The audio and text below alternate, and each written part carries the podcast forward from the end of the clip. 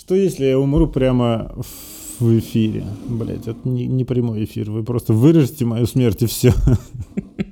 Нет, ну ты что, это будет эпично, и мы прославимся. Охуеть. Охуеть. Ну и как бы э, увековечим тебя в веках. Увековечим в веках, сука. Как? В вечности. Увековечим вечность, сука. Выковечьте меня на веки вечные, блядь. В веках. И во веки веков.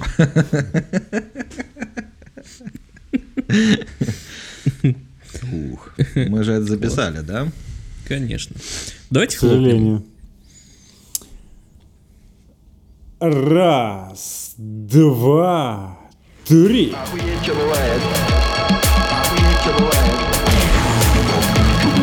Давайте, давайте не делать резких движений. О, давайте, давайте а, а, обсудим в начале в качестве типа новостной программы чувачка с обложки Нирваны, что он решил срубить денег на операцию по увеличению члена, потому что весь мир видел его мелкую пипку.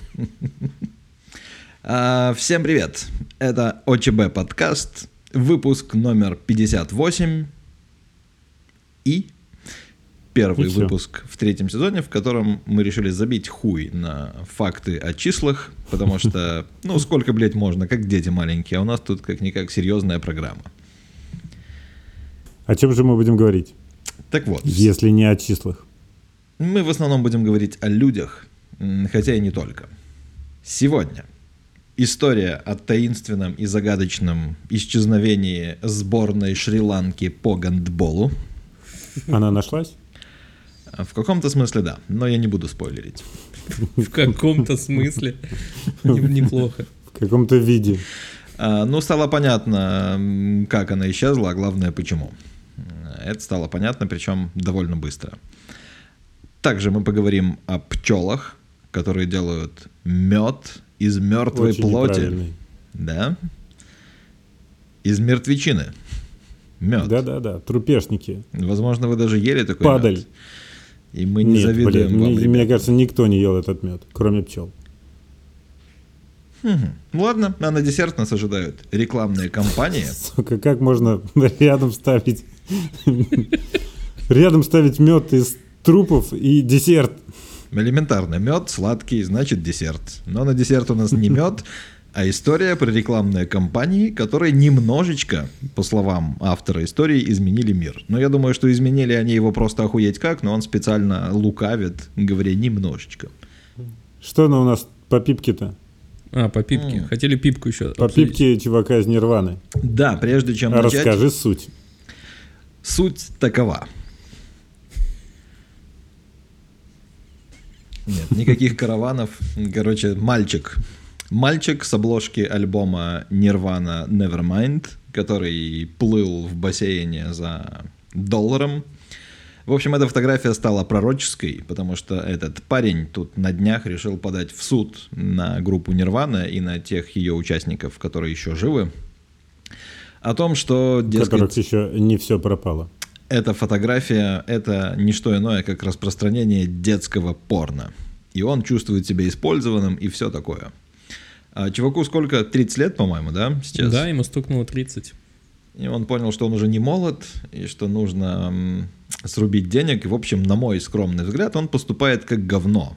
Особенно с учетом того факта, что пару лет назад он, уже будучи вполне взрослым и волосатым, имея во всю грудь татуировку со словом «nevermind», а, как бы воссоздал эту фотографию и как бы позировал и хайповал на ней. А сейчас он такой, типа, я, ебать, оскорблен и унижен, дайте-ка мне денег, пожалуйста. Ну, слушай, это же не связанные вещи. Он хайповал, конечно, и использовал, но это не значит, что его... это восполнило его потери от того, что пипку его маленькую весь мир увидел. А какие могут быть потери от того, что твою пипку видел весь мир? По-моему, только приобретение. Смотря какую. Ну, прикинь, он знакомится с кем-то и говорит, знаешь, кто я? Тот самый с обложки Нирваны. Говорит, хочешь, покажу, покажу, как отросло. И все. Блять, это прям Ты реально... просто король пикапа. Это прям го- готовая строчка для какого-нибудь Тиндера с вероятностью успеха более 50%. Слушай, ну это реально может быть личная история, что типа, «Ха, да я хуй в камеру показываю с двух лет. Ох, да. Вот, кстати, Типа, мне интересно было, настолько как, крутой, что. как они вот это снимали. Они такие опустились под воду, бросили в бассейн маленького человека, он там барахтается. Что за фигня вообще? Родители так. еще такие, «М, значит, нужно кинуть ребенка в бассейн, да? И такие, ну да. Мы согласны. Так это было, что ли? Ну, только мелким пофигу, они не тонут. Ты Да, и многие, кстати, начинают детей учить плавать с каких-то супер мелких лет, и они как бы реально плавают. Все в порядке. Дети знают, Хм. как себя вести в воде. Ну ладно. Некоторые люди даже рожают в воде, и это типа ок. Ну, в смысле, они не, не то, что знают, как держаться на воде, может быть, не все. э, они не нахлебаются воды и не, не утонут. Ну, то есть у них, короче, затыкаются ноздри и рот, и они не могут пустить в, себя воду, поэтому пока в легких есть немного воздуха, они будут э, радостно тянуться к э, баблишку. Прикольно. Подожди, а что происходит с ноздрями и вот этими клапанами, когда ты вырастаешь? Они все? Они перестают схлопываться. Нихуя себе, вот это поворот. Никогда не знал. Это потому, что у тебя нет детей. Как только у тебя будут дети, ты будешь знать всю эту хуйню лучше всех. Ты будешь бросать их в бассейн и совсем не беспокоиться. Посмотрим. Знаешь что?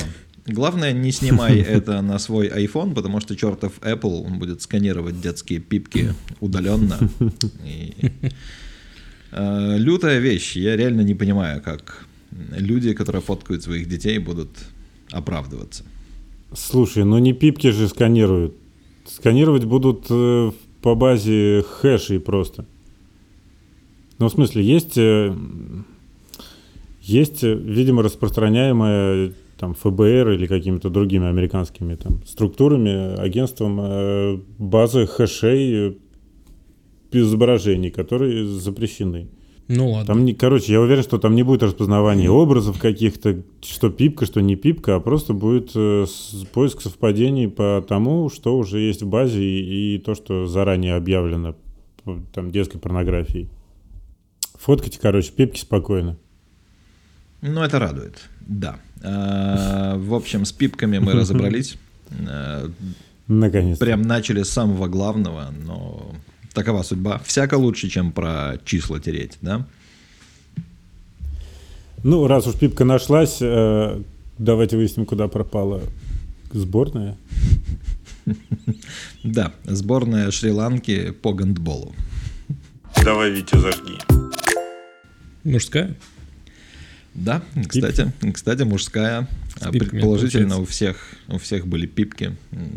Предположительно. А, история не очень, не очень давняя. Какой страны? Шри-Ланки. Шри-Ланка. 2004 год. Германия. Как сейчас помню. Как сейчас помню, да.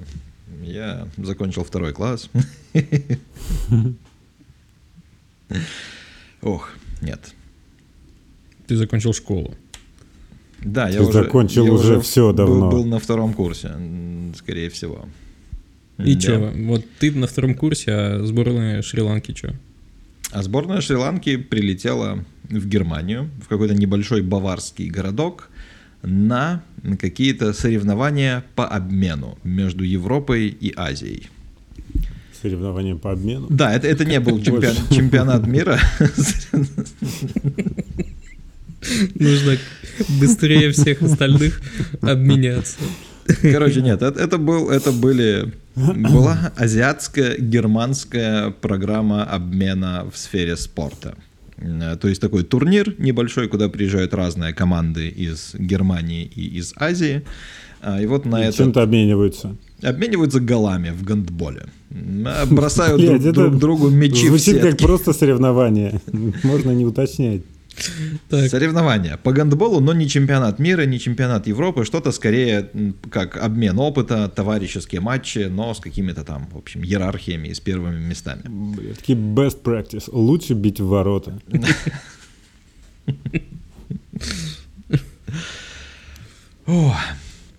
И вот, значит, прилетает эта команда, заселяется в гостиницу, а, проводит один матч, а, который, естественно, с треском проигрывает, и на следующий день она исчезает. Команды нет, как бы они должны играть какие-то следующие матчи по там, программе. Команды нет. Их стали искать. А, Нигде найти не могли. Пришли, значит, в их гостиничный номер. В гостиничном номере не было никого. Осталось только всякое грязное, грязное белье и записка. А на записке таким хуевым почерком, как будто с акцентом, было написано «Мы поехали во Францию». Решили, что, ну, типа, есть несколько часов, как бы Франция близко, сгоняем. Успеем вернуться. Да, естественно, Ну ты орг- что, туда ночь ехать? Организаторы не поверили, подумали, что, наверное, это такой специальный шри-ланкийский юмор. Э, Решили поискать их в близлежащем лесу, куда спортсмены ходили бегать на пробежке. Э, Нашли там каких-то людей, но ни один из них не был шри-ланкийским гандболистом. Кем был-то? Немцам, блядь. местным жителям, да. Ну, короче, кого-то там нашли, но не тех, кого надо. А в команде было, э, по-моему, 24 человека, причем 8 из них были заявлены как тренеры. Как бы, я не- не силен в гандболе, э, как бы, но я почему-то думал, что тренер один, плюс у него там может быть пара помощников, ну, блядь, 8 тренеров, ну, либо эти ребята очень плохо играли, либо нет. Короче, их стали искать, э, подключили полицию, подключили полицию Франции, э, подключили вообще всех, кого только можно, чуваков нет, и как бы, блядь, стрёмно. А, Стали выяснять, кто они, и запросили, значит, у немецкого посольства в Шри-Ланке все их данные, кто запрашивал визы как участник команды. Соответственно, все их имена нашли. Все 24 человека и стали искать их уже как бы более адресно. И стали опрашивать, соответственно, всех, кто с ними пересекался. И опросили немецкую команду, с которой они провели один матч. И выяснилась интересная подробность, что чуваки не просто играли хуево, а все выглядело так, как будто они вообще даже не знают правил, они не могут поймя- поймать мяч рукой, и как бы как будто они вообще случайно там оказались. Они там проиграли с каким-то счетом типа там 150-0, и вообще совершенно не расстроились, им было просто похуй. А, Есть короче, стали- ощущение, что это немножко не гонболист были, да? Э, стали копать, э, стали копать по дипломатическим каналам. Ну, то есть решили исследовать ту ниточку, которая вела к э, немецкому посольству на Шри-Ланке, консулу, который, собственно, выдавал визы. И, собственно, через консула уже связались с, каким, с Министерством спорта на Шри-Ланке. И получили неожиданный ответ. Сказали, что У нас вообще-то... нет сборной по гандболу. У нас нет, да, и никогда не было сборной по гандболу. Охуеть. Какая прелесть. Да, при этом они проверили документы, которые они предоставили, э, когда подавались на визы. а, Как бы документы были абсолютно настоящими. Ну, то есть там не, не упоминается, были ли они подделаны или просто кто-то им выдал настоящие документы с настоящими печатями. В общем, все было сделано так.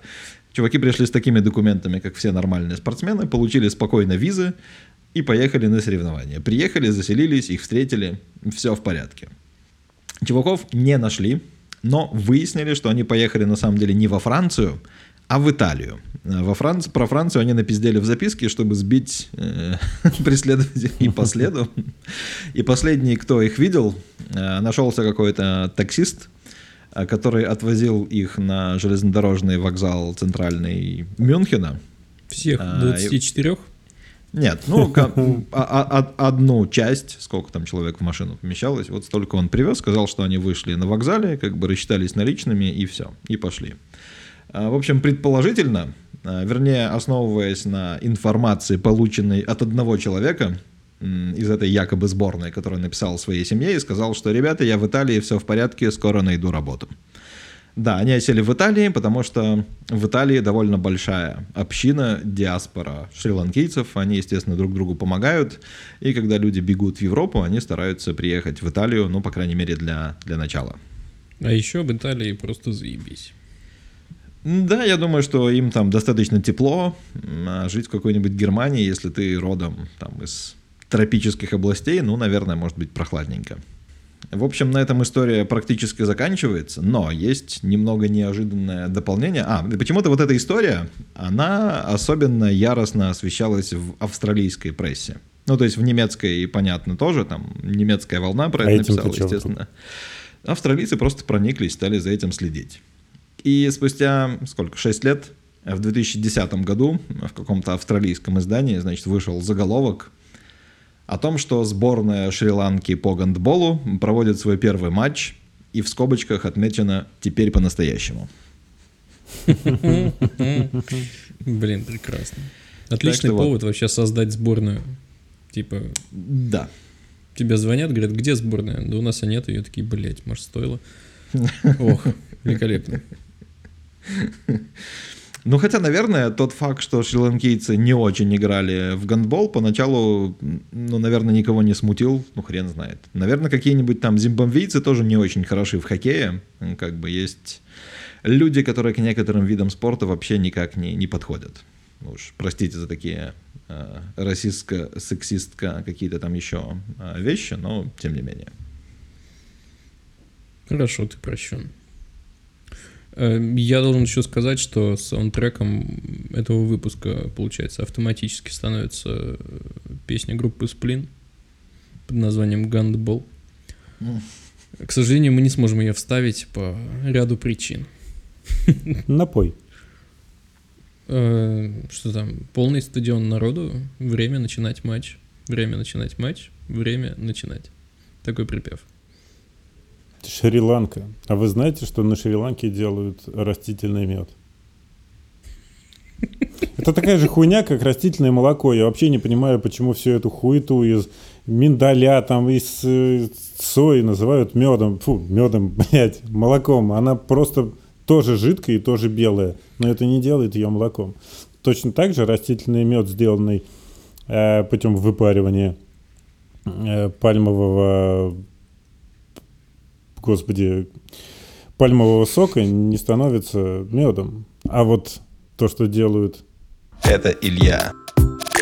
а вот то, что делают э, пчелы из э, Северной и Центральной Америки, это мед. Даже не- несмотря на то, что он делается не из нектара, а из э, плоти трупешников, мяса мертвого, падаль. Они. Вот. Так. Honey, meat honey. Короче говоря, эти пчелы, э, которые называются тригона, а по-русски это пчелы-стервятники, ну или пчелы-трупоеды, если хотите. Больные Эм, ублюдки. Их... Почему сразу? Ну, потому что, блядь, мед из трупешников. М, м, м. Они занимаются своим делом. Это ты пришел такой, о, медок, ой, а что это он из трупешников? Ты иди нахер, белая обезьяна. Короче, этих пчел знают уже довольно давно. Э, 250 лет. Но о том, что у них что-то не так с поведением, скажем так, стали догадываться э, в 82 году прошлого века. Э, Заметили, что эти пчелы что-то такие облепляют трупы. Вот. Что так долго выясняли, хуй его знает. Может, потому что ученых становилось больше, а трупов меньше на улицах валяющихся. Не знаю. Короче, как нормальная пчела здорового человека делает мед? Она пиздует на цветочек, видит там нектар, жрет его, а это так просто раствор там сахаров всяких вкусня- вкусняшек. Жрет его и в специальный какой-то там поджелудочек откладывает и летит э, на базу и выблевывает э, это сладкое А мы его- обратно. А мы его похищаем. А мы его похи... Да, мы с удовольствием эту блевотину едим, похищаем и едим, в чай добавляем, все такое. Так вот, э, еще она немножечко жрет пыльцу, но на самом деле мед не из пыльцы. Пыльца пчелам нужна, чтобы получать белочек.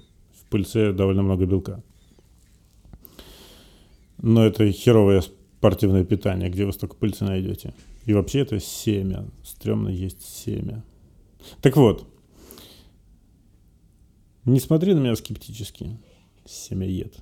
Так вот, как, как поступают эти больные э, трупоеды?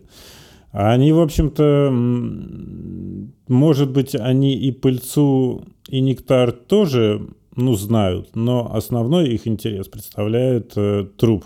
Если какая-нибудь пчела видит трупешник, который уже начал достаточно разлагаться, чтобы можно было залезть в тело, ну, например, через глаза – Э, она это делает и по пути вы, выстревывает, выстреливает в воздух феромоны, чтобы ее братюни узнали и сразу прилетели к ней на подмогу. Сама эта пчела э, в это время, ну, у нее нету чем пожевать, чтобы мясо-то так это съесть. У нее есть слюна, которую она выплевывает на кусочек э, плоти. Эта слюна немножко растворяет, тогда пчела сможет отщипнуть э, этот растворенный кусочек. И так же, как и обычная нормальная пчела, положить себе его внутрь, полететь э, в улей и выблевать вот это то, что получилось. Слушай, так получается... ну, это, это же как, не знаю, наебениться на Новый год и выблевать салатик оливье. Ну, то есть, это не что-то позитивное, сладкое и милое. Что там внутри пчелы происходит, что она выблевывает? Ну, то есть это считается медом формально, это же, по сути, получается не мед, а какая-то, блядь, биомасса. Ну, назови это так. Мед это тоже биомасса. Ну, в том смысле, что он не вку... херне, это невкусный этой мед. Херне потом, этой херне потом питаются новорожденные пчелы, которые еще не могут э, летать и добывать себе трупешники сами. И, судя по всему, им вкус нравится. Конечно. Они же трупоеды. Описывается, что вот это месиво они складывают не в соты, а в некие бочонки. Я не нашел, как это выглядит, и, ну, очевидно, что это не, не какие-то рукотворные бочонки. Ну, короче, это некрасивые соты, которые которые еще и геометрически прекрасные, а какие-то, видимо, комочки блевотины, прости господи, мясной. Каков э, этот мед на вкус, также неизвестно, и слава богу. Я думаю, что не очень, потому что вообще испорченное мясо – это штука, очевидно, не очень вкусная и, вероятно, очень даже опасная. Это чистая правда. Да. Там же что-то всякий трупный яд, вот это все. Ну вот да. Блин, забавно, что мед это типа продукт, который не портится практически вообще.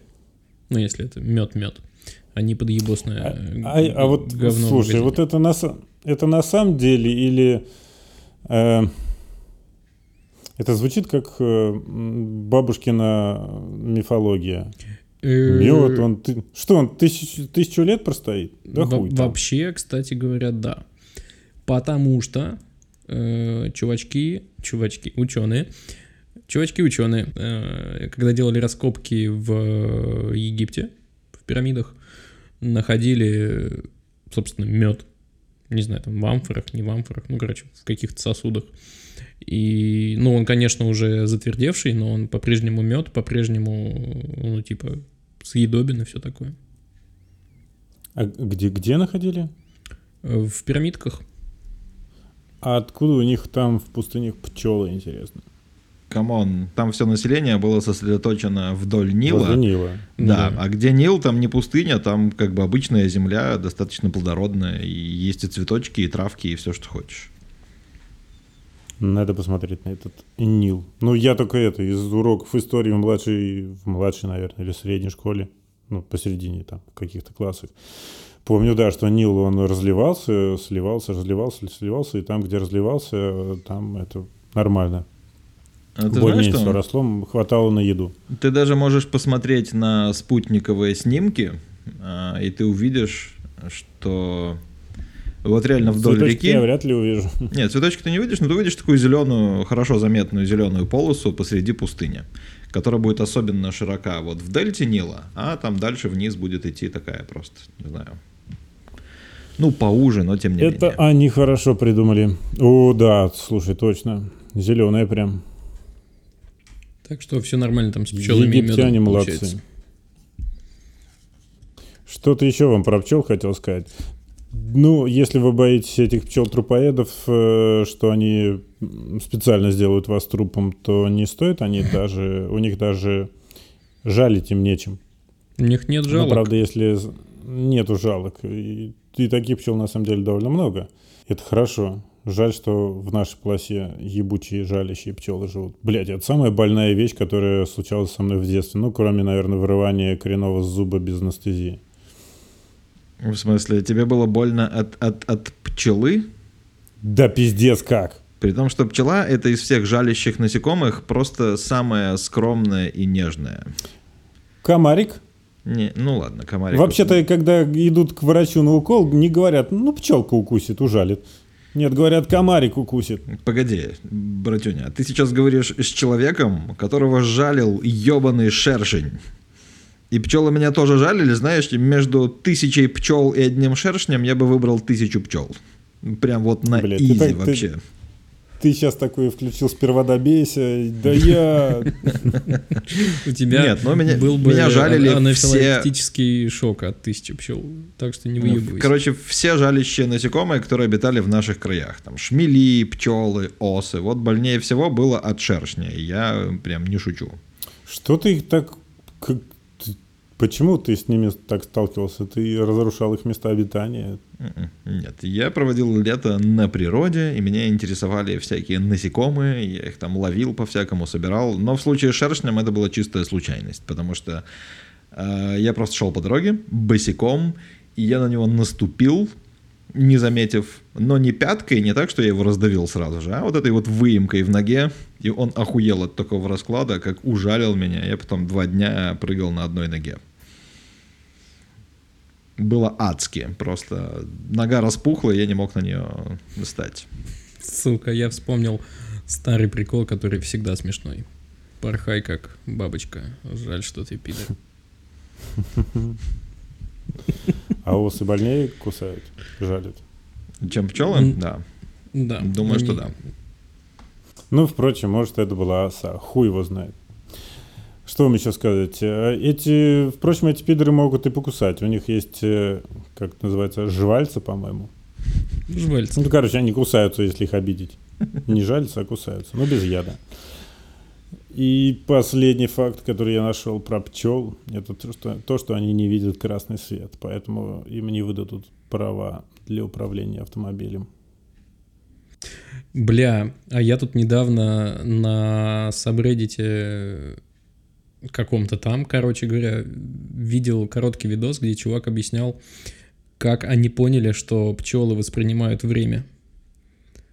Э, Короче, эксперимент был такой.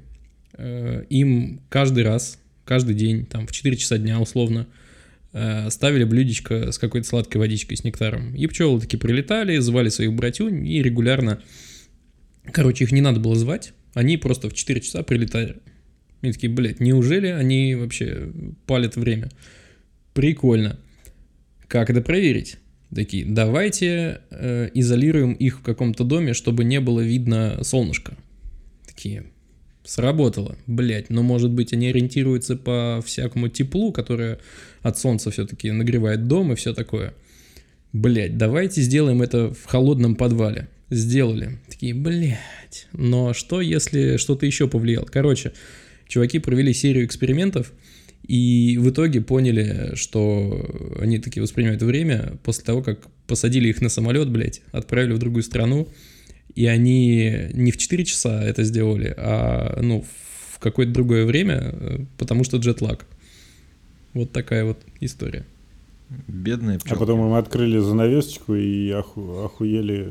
И пчелы от, такие, ну мучающихся ёбана в рот». джетлагом. Да. вот Я думал, вот история. что разгадка будет в стиле каких-нибудь глупых мультиков, что оказывается на лапке у каждой пчелки есть маленькие часики, и- Часики. да, и, и они на них поглядывают. А чтобы у них не было джетлага, им выдавали немного мелатонина, и пчелки приходили в норму. Да, у них это, у них встроенный цикл дневной именно 24 часа выходит. Где-то в довольно сомнительном источнике я читал об эксперименте с людьми, которых засунули куда-то, где нету солнца, и есть только лампочка небольшая, которую люди смогут включать и выключать. Ну, короче, никаких признаков того, который сейчас час, который сейчас день и все такое. Но они могут какие-то свои там дела делать, книжки читать. Если нужно свет, включают лампочку, если не нужно, выключают. Так вот, они перешли на 48, кажется, часовой цикл. Нет, нет, нет, нет, нет. Э, Или Если 46-часовой. Вот. Типа 12 часов спят и остальное время бодрствуют. Я читал про другое. Если не ошибаюсь, это было в книге Мэтью Уокера, но может быть и нет. А, Что был похожий эксперимент, что было несколько людей. По-моему, там вообще речь шла о полной темноте. А, И штука была в том, что у них немного разный был вот этот циркадный ритм. У одного чувака он что-то там примерно 26 часов составлял, а у двух других там около 24. И что вот эта штука, она немного отличается у разных людей, но про 48, не знаю, я бы поставил под сомнение, хотя хуй знает. Ну да, это, ну, блядь, это может быть даже адми. Хуй его знает. Поэтому я это Ну, может быть- может быть- не стал брать. Может быть, даже и big picture, да? Ой, нет. Что ж. Ну что, рассказать вам про рекламки, которые немножечко изменили мир. На самом Они деле... рекламировали мед. Нет, но они рекламировали сладенькое тоже. Да, меня зовут Ваня. Короче, история моя начинается с того, как мы с тобой, Илюша, поехали в Питер. И сидя в кафешке в 6 утра, рассуждали, блять, а во сколько можно начинать пить? И, и типа, и вот я вывел такую историю, что в принципе на завтрак иногда я готов пить коктейль мимоза, который состоит из игристого и апельсинового сока 50 на 50. И, и, ну, типа, потому что апельсиновый сок это как бы на завтрак и все такое. Но, а шампанское на завтрак сам Бог велел пить, да? Короче, суть, суть в чем? Слушай, а, а отвертка, прости, подходит? Отвер... Ну, блядь. ну, тоже там- апельсиновый сок. Да там ватчела, ты чё? Это... Как... Ну и что? Там же апельсиновый сок, утро. А шампанское по утрам пьют аристократы. Или, как вы знаете. Или мы с Мне, вами. мне больше понравилось, что ты вывел э, конкретные, э, конкретное время для каждого напитка. Винишко можно начесать что-то в два, кажется. Да-да-да. А в ватчелы после шести, что ли? Ну да, как-то вот у меня так распределено. Короче, блядь, и что-то я заказал тоже уже, когда в Москву приехал, заказал себе сок э, из лавки и пью его, и Светка такая спрашивает, говорит, а ты знаешь, что, ну, типа, сок по утрам пьют не потому, что вот он такой вкусный, а потому что была охуенная рекламная кампания. Я такой, сука, блядь, точно, это же все, ну, типа, нашими сознаниями играли. Короче, история отматывается в 1907 год. Эм, в начале 20 века в Калифорнии, Ты вспомнил, как твоим сознанием играли в 1907 году? ну, поиграли тогда, а отголоски сейчас. Смотрите. Так. массовая культура и вся хуйня. Эм, Калифорния, 1907 год. Э, в начале 20 века у, в Калифорнии было такой типа конгломерат производителей апельсинов. Там они хорошо растут, и, блядь, они производили их больше, чем нужно, больше, чем у них покупали. Ну, как производили, у них просто вырастало столько, и они не понимали, что с этим делать.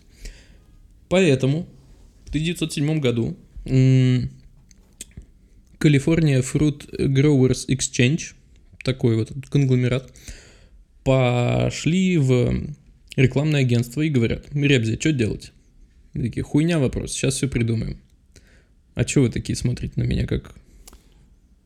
Здесь придется порезать. Я увидел в маленьком, в миниатюрке видеопотока со своей камерой то, что мой микрофон теперь выглядит как хуй.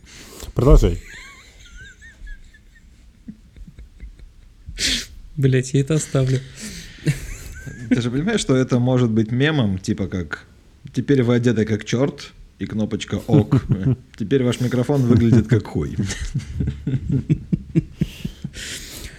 Эм, Да, рекламное агентство Альберта Ласкера говорит им, ребята, все нормально, сейчас все придумаем. Во-первых, ваше вот это ебаное название California Fruit Growers Exchange надо поменять нахуй на что-то очень короткое. Скажем, на Sunkist. И такие, окей, согласны. Мало того, они запустили рекламную кампанию в газетах, естественно, потому что телека тогда еще не было, и радио туда-сюда еще. Короче, суть в том, что в газете было написано, как охуенно на завтрак пить апельсиновый сок. И какой он полезный, вкусный, и заряжает тебя на весь день, и все такое. И такая рука давит сок вот на этой классической соковыжималке, которая таким конусом. Эм, что, и прошло, получается, 100 с хуем лет. Американцы постепенно привыкли пить сок по утрам. А потом массовая культура, Голливуд, и вот теперь и мы пьем апельсиновый сок по утрам. Я не пью. Ну, у Честно тебя же есть такое я- ощущение? Я тоже не пью. Но у вас есть ощущение, Есть что ощущение, апельсиновый но- сок, он как бы такой утренняя какая-то история, типа апельсиновый Я сок, прек- кофе? Да, я прекрасно помню, откуда у меня такое ощущение из, э, ну, примерно помню, из э, какого-то мексиканского или бразильского сериала, который шел в начале 90-х, то ли там «Богатые тоже платят». «Рабыня то ли Изаура». такое. Нет, «Рабыня Изаура» вообще мимо меня прошла, хотя я вроде того возраста времени изготовления, но когда в, там, по телевидению стали вспоминать рабыню Изауру, типа, о, он первый сериал, по которому сходил с ума Советский Союз и Россия. Я такой, чё? Я не помню такого вообще. В общем, это абсолютно мимо меня прошло. Вот всякие богатые тоже плачут, Дикая Роза и просто Мария. Не помню, где именно, но да, там они пили сок апельсиновый каждое утро, и я думал, нихуя себе, какие богатые. Могут пить сок Санта-Барбара. каждое утро. Это же как раз примерно те края. Ну да, Калифорния. Но нет, это не оттуда. И эту херь невозможно смотреть. Она, во-первых, бесконечная, во-вторых, у нее они как мотоциклисты каждый сезон новые. Там актеров меняют просто. Блядь, ну, этот ушел. Ну, давай любого, не знаю, лысый, давай бородатого. Подожди, но там Сиси Кэпвелл был вечный. Вот только он вечный, но нет, он в первых, э, в первых сезонах, может быть, был другой. Блять, это вообще сейчас были разговоры, которые показывают нас как мега олдфагов. Так, что мы знаем, Витя? Нет, это я недавно вычитал. Я сейчас мега олдфажный факт вам скажу, что сценарий к Санта-Барбаре Так, написала семейная пара. так, так. Ну, как бы, хуй знает, сколько личного опыта в это дело в итоге попало. Я вот об этом думал, когда узнал. Ладно, а знаете что вообще вишенка на торте во всей этой истории э, компании, которую переименовали в Санкист? Э, Как танкист, только Санкист. Э, Вишенка на торте такая. Они мало того, что приучили всех пить сок, так они еще, сука, стали продавать соковыжималки и на этом еще бабла срубили. А вы же помните замечательный стартап, который продавал соковыжималки за несколько сотен баксов и пакеты с соком для них? Э, Это были просто, это не были соковыжималки, это были прессы, которые выдавливали из пакетов сок. Причем, в принципе, из этих пакетов э, сок можно было выдавить руками. Пакет, понятно, стоили там каждый по пятнарику или по, по двадцатке баксов. Ну, в общем, когда какие-то журналисты додумались э, выдавить э, сок руками, э, этот стартап развалился к хуям.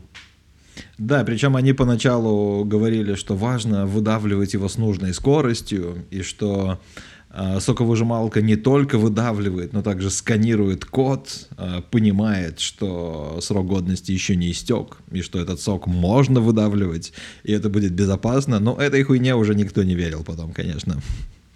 А потом там могли быть э, чипы, которые закодированы. Да господи, как картриджи в принтерах, пиздец, не тот пакет сока вставил. Паленый. Ну, пиздец. Слава богу, померли.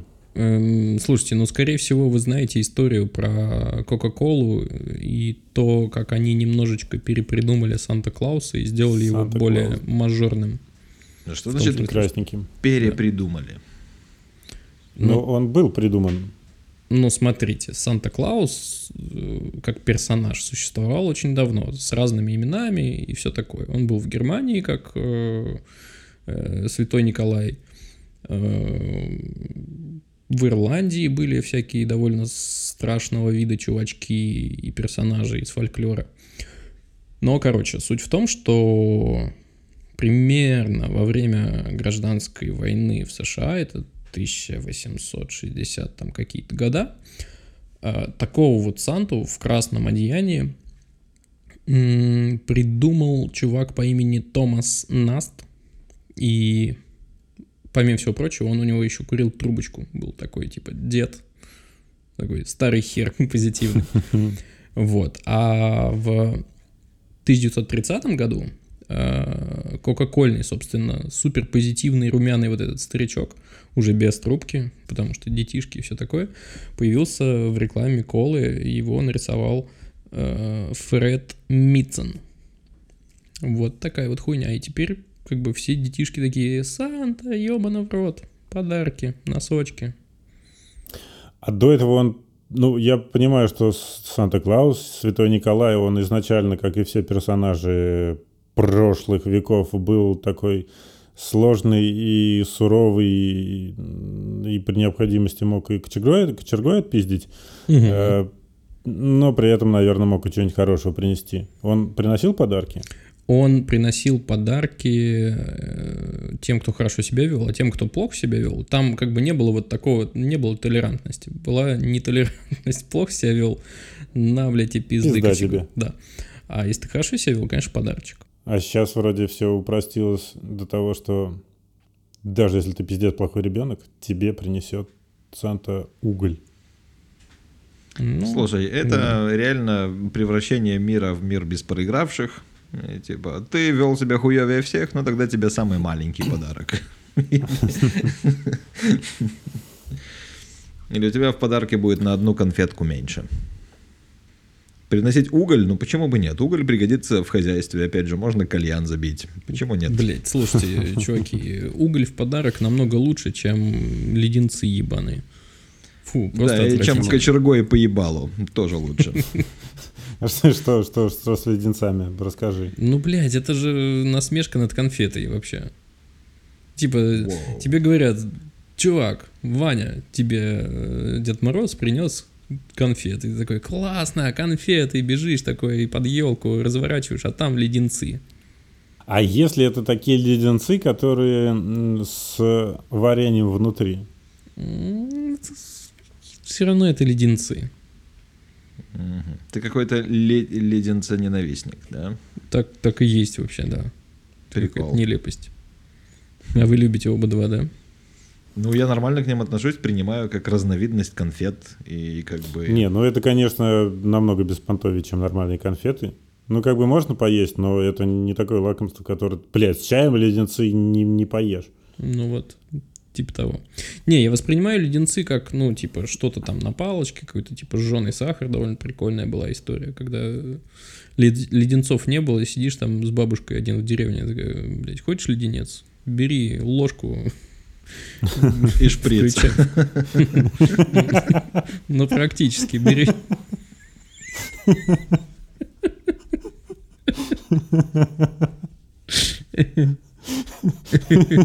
Сыпь туда белый порошок.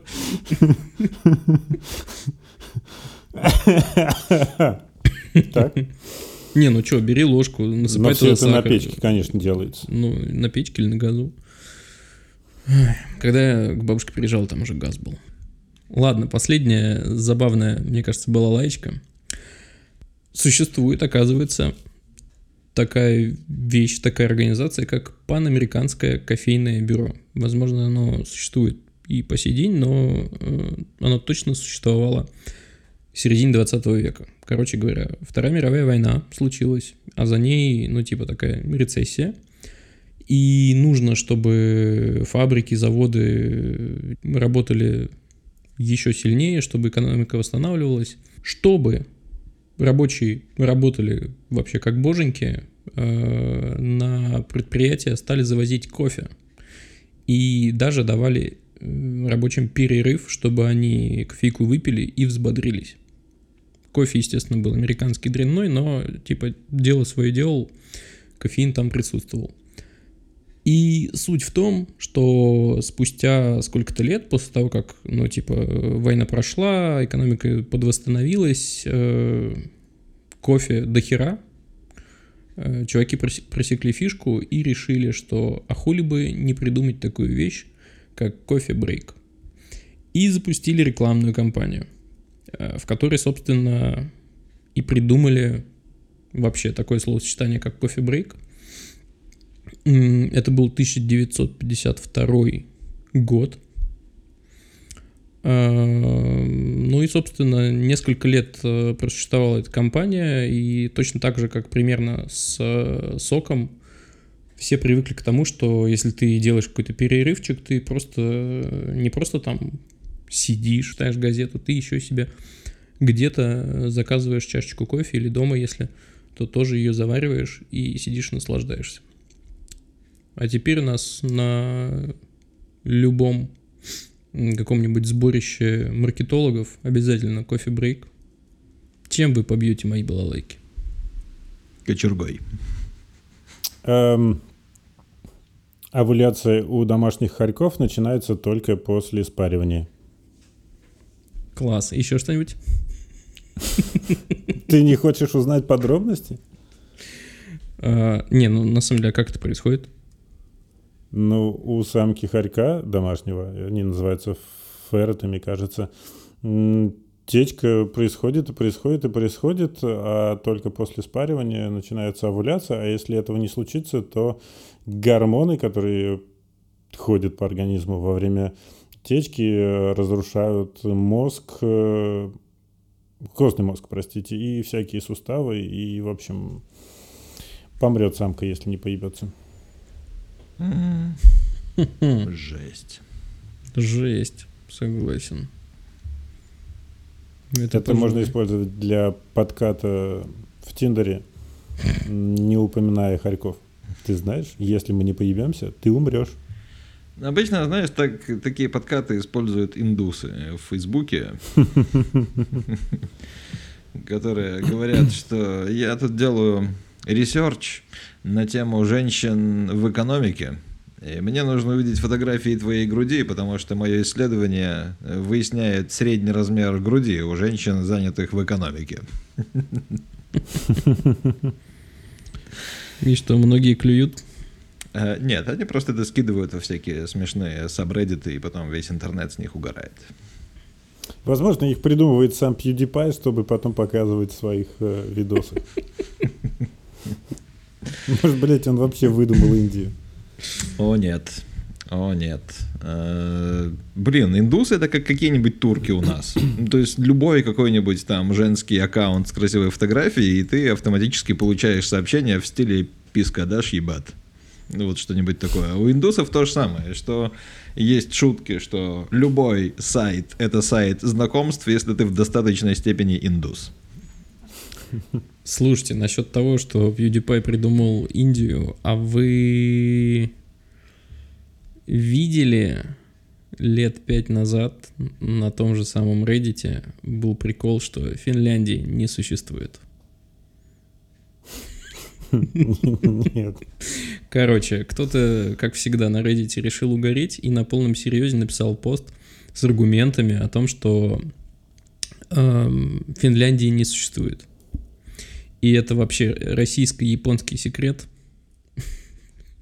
Э, и там замешано, по-моему, Nokia и типа интересы СССР и Японии в рыбном промысле, наживе и вот этом всем. А территория Финляндии это на самом деле не территория Финляндии, а, собственно, территория э, России и территория Швеции, соответственно и Финляндии на самом деле нет. И Транссибирскую магистраль, естественно, построили для того, чтобы пере- перевозить рыбу из Швеции в Японию под видом товаров Nokia. Блять, ну ты же понимаешь, что это звучит и перевозить из Финляндии рыбу в Японию э, на поездах, чтобы она максимально свежем виде доезжала, блять, в Японию, где, сука, море вокруг. Ну там 200 километров всего, ты что? А еще, еще там был, по-моему, загон про то, что японские и финские языки очень похожи. Короче, это эпичная была лайка. На самом деле не понимаю, почему я про нее никогда не вспоминал раньше. Я что-то надо было бы рассказать. Ну, в общем, теперь останется только оставить ссылочку. Ну и да, суть в том, что шутка-то из-под контроля вышла, и ну, тред набрал популярности, и нашлись долбоебы, которые во все это поверили, и, в общем... В итоге с Google карт удалили все. Да, ребята, это было отличное лето, было тепло, хорошо, вообще кайфово. А, что, получается, не только хорошей вам недели, но и хорошей осени. До следующей встречи. Пока-пока. Пока! Пока.